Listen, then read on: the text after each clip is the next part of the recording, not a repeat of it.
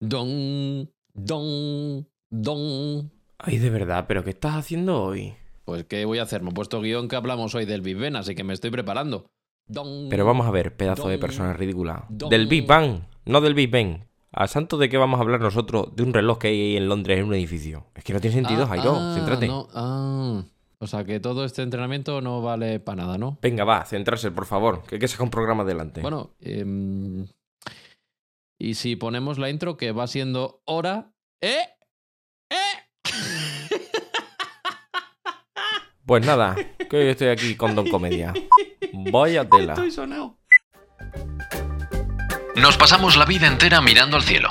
Estrellas, planetas, constelaciones y demás movidas del inmenso, insondable, oscuro, aterrador, insultantemente largo a lo ancho y ancho a lo largo, caótico por naturaleza y para nada acogedor espacio, pero... ¿Te has preguntado alguna vez el origen de sus historias?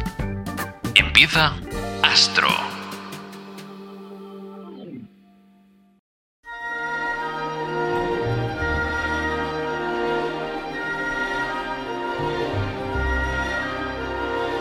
Hoy en día, la teoría del Big Bang es la más aceptada entre los científicos para explicar el origen del universo. Como veremos más adelante, esta teoría no explica todas las incógnitas desde ese origen. Sin embargo, eso no implica que sea la única explicación que se haya dado desde el inicio de todas las cosas. En las culturas antiguas podemos encontrar una serie de mitos que tratan de explicar el inicio del universo como un acto divino, pero suelen dar por hecho que había algo de agua a partir de la cual se llegó a iniciar todo. En la antigua Mesopotamia estaban Tiamat y Apsu, los dioses del agua salada y el agua dulce. Estos concibieron el resto de los dioses. En el antiguo Egipto había un océano infinito que contenía todos los elementos del cosmos. Pero fue cuando tomaron conciencia de sí mismos que Ra apareció y comenzó a poner orden. Que si creó la Tierra, que si creó la bóveda celeste, que si, bueno, se lió a hacer un montón de cosas. Curiosamente, esta explicación de extensión de agua de la que comienzan a aparecer los dioses se repite entre muchas culturas que por aquel entonces no tenían contacto entre sí. Para el poblado maya, al inicio de todo solo existían los dioses en un estado latente, sobre lo que ellos llamaban un mar inmóvil. Y entonces hubo palabras y decidieron crear el mundo para que existiera el ser humano, vaya. Sin embargo, para los inuit, el poblado esquimal de Norteamérica, el hielo y el agua eran inherentes al mundo, y fueron las rocas que cayeron del cielo, formando así la Tierra. Pero no todas las culturas defendían que el universo surgió de las aguas. Para los griegos primero existía el caos, el dios caos, vamos, la nada como concepto divino. Y de este caos aparecen Gea, Eros, el Tártaro y el Erebo. Gea vendría a ser la tierra, Eros el amor. Tártaro es el abismo oscuro insondable al que destierran los titanes y Erebo, la oscuridad como concepto. Precisamente de Erebos os hablamos en nuestro episodio sobre los agujeros negros. Vale, id a echarle un vistazo. El caso es que después Gea y Caos tienen a Urano, el que vendría a ser el dios del cielo. Urano embaraza a Gea, nacen los titanes y entre ellos se encuentran Cronos, que a la vez es el padre de Zeus, y luego Zeus, bueno, una movida, total, que se pone en marcha todo el percal cosmológico. La leyenda más antigua de la cultura hindú precisamente describe el origen del universo. Está contenida en un documento del segundo milenio antes de nuestra era, y cuenta cómo el universo se originó a partir de los restos de un gigantesco dios primigenio al que llamaban Purusa. Estos restos se manipularon en una época muy antigua, una en la que se realizaban Purusa, que viene a significar sacrificios humanos.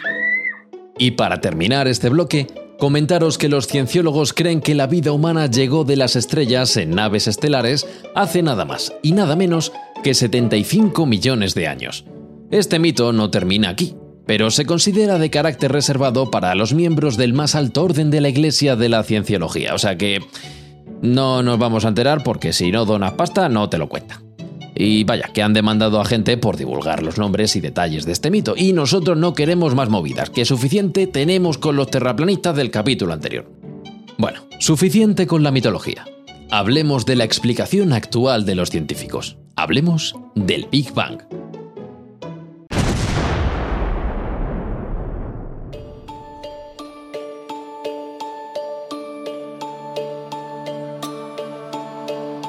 La teoría del Big Bang establece que nuestro universo se originó a partir de un momento y estado concreto.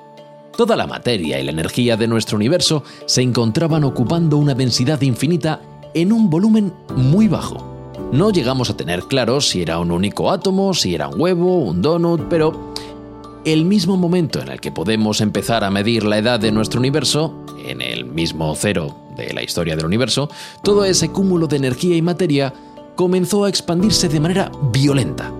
Ese instante es el que conocemos como Big Bang. De hecho, ironías de la vida, el nombre de Big Bang se lo puso a modo de burla uno de los astrofísicos que se oponían a esta idea inicial. Entre 1927 y 1930, el sacerdote belga Georges Lemaitre, creo que lo he dicho bien, Georges Lemaitre, Lemaitre, quien quiera que lo busque en Google, obtuvo de manera independiente una solución a la teoría de la relatividad de Einstein que demostraba que el universo se inició con la expansión de un átomo primigenio. Fred Hoyle, otro astrónomo, creía que darle una fecha de inicio al universo era tremendamente absurdo, y más cuando decía que todo se inició con una explosión. Un gran ¡PAM! ¡Ay, ya está aquí el universo! Habría que esperar al descubrimiento del fondo de microondas para que la teoría del Big Bang fuese aceptada como correcta. No, no es que encontrasen un trozo de comida pegado al fondo del microondas. Yo si no me suben el sueldo me niego a seguir leyendo estos chistes, ¿eh? son malísimos. El espectro electromagnético o los posibles valores de frecuencia que puedan tomar las ondas electromagnéticas se divide según su frecuencia. La luz o los rayos X son ondas electromagnéticas de muy alta frecuencia. Pero lo que mandan nuestros móviles, las antenas de los satélites o el wifi, se conocen como ondas de microondas. No sabéis lo contento que se ha puesto el de guion porque puede hablar de electromagnetismo, porque si no lo sabéis es doctor en esta vaina loca de, de electro cosas. Bueno, volvamos al fondo de radiación de microondas.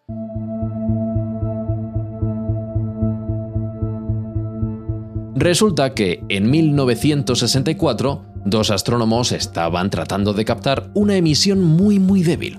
Para ello utilizaban una antena de unos 6 metros de diámetro y bajaron la temperatura del equipo receptor a menos 269 grados Celsius. Esto lo consiguieron usando helio líquido. Y cuando fueron a escuchar comprobaron que recibían un ruido unas 100 veces más fuerte de lo que esperaban. Y este ruido venía de todas las direcciones. Un ruido como el que se escucha cuando pierdes la emisora de radio en el coche. En primer lugar, pensaron que la culpa era de las palomas, que habían anidado y cagado en la enorme antena, pero después de una concienzuda limpieza, el ruido se mantenía. ¿De dónde venía entonces aquel ruido? Tras muchas pruebas llegaron a la conclusión de que se correspondía con la emisión térmica de un átomo a menos 270 grados Celsius, o lo que es lo mismo, a 3 grados Kelvin. Cuando ocurrió el Big Bang, toda la materia tenía que estar chocando constantemente consigo misma, lo que llevaría a una altísima temperatura. Después de la explosión, las partículas podían alejarse y comenzar a enfriarse. Los 3 grados Kelvin es la temperatura que dichas partículas aún conservan después de enfriarse toda la historia del universo. Y este resto de temperatura solo podía explicarse como el Big Bang, lo que demostró, de manera inequívoca, su validez. Aunque la teoría del Big Bang sea la más aceptada hoy en día, no es la respuesta a todas las preguntas que tienen los científicos. Veamos por qué. El universo es tan grande que hay partes de él, incluso a día de hoy, que podrían no saber de la existencia del resto del universo. Esto viene a ser porque la luz aún no ha tenido tiempo de llegar y la teoría del Big Bang no es capaz de explicar por qué entonces todo tiene el mismo fondo de microondas. La respuesta más aceptada es la teoría de la inflación. No, no son los precios del Mercadona. La teoría de la inflación cósmica, que establece la existencia de una partícula cuántica, el inflatón, que habría empujado y provocado una expansión exponencial del universo, tan rápida el grosor del ADN se convertiría en una distancia de 21 años luz. Otro de los problemas que no soluciona la teoría del Big Bang es la curvatura del universo. Volvamos con el ejemplo de la manta que le gusta a Guión. La manta es el continuo espacio-tiempo del universo, y ahora mismo sabemos que el espacio-tiempo está estirado, perfectamente estirado. De hecho, anormalmente estirado, según dicen los científicos, porque estirar la manta es lo que más trabajo lleva. Podrías dejar que se haga una pelota, podrías haber estirado tanto la manta que se habría dado de sí, pero no, resulta que está perfectamente estirado. Y lo más interesante de todo esto es que, aunque el universo sigue expandiéndose, sigue siendo plano. O sea, la manta se hace cada vez más grande, pero el efecto que la mantiene estirada se hace exactamente igual de grande a la vez. La precisión de este factor de aplanamiento del universo desconcierta a los científicos. Para que el universo sea así de plano tiene que serlo desde que comenzó, vaya, desde el Big Bang. Si unos pocos minutos la fuerza que aplana el universo hubiera sido 0,000, bueno, 12 ceros 1% distinta, el universo no tendría la forma que tiene hoy. La misma teoría de la inflación cósmica tiene también una respuesta para esto. Precisamente en su rápido y exponencial crecimiento, la fuerza de extensión del universo sería la responsable de eliminar cualquier curvatura. Vamos, que la teoría de la inflación era como un rodillo de cocina, extendiendo la masa del universo hasta dejarla bien fina. Y es que el Big Bang no explica estos problemas, porque básicamente no es su trabajo. La teoría del Big Bang no nos explica de dónde viene el universo o cuáles son los efectos que gobernaron durante su expansión. Como decíamos antes, la teoría del Big Bang establece cómo estaba el universo cuando empezó a correr nuestro tiempo. Desde qué momento podemos empezar a contar nuestro tiempo. Vamos, que nada más y nada menos, no le pidáis más. Oye, ¿y la materia y energía que estaban tremendamente comprimidos, qué? Bueno, pues no sabemos de dónde vienen y quizás nunca lo sepamos. Nuestro universo puede ser resultado de otro que se comprimió hasta alcanzar ese estado de Big Bang, una propuesta que científicamente se llama Big Crunch. Vamos, que los científicos ya sabéis que con los nombres no, no salía. Bueno, hay gente que dice que el Big Bang es la muestra de que hay una entidad divina guiándolo todo. Otros, sin embargo, dicen que es precisamente el Big Bang lo que demuestra que no hay ningún tipo de ente superior.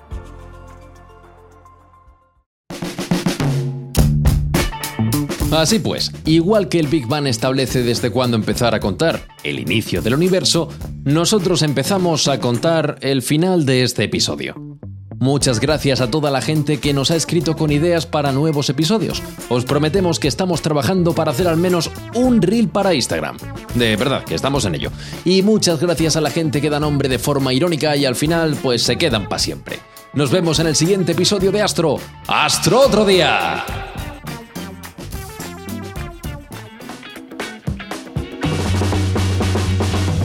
Este episodio ha contado con el inmenso talento guionista de Alfonso Gómez, la caótica e imprevisible edición de Jorge Cambero, a.k.a. Caraca, y con la insondable, aterradora y a veces oscura locución de un servidor, Jairo Costa. Nos escuchamos en el siguiente episodio de Astro.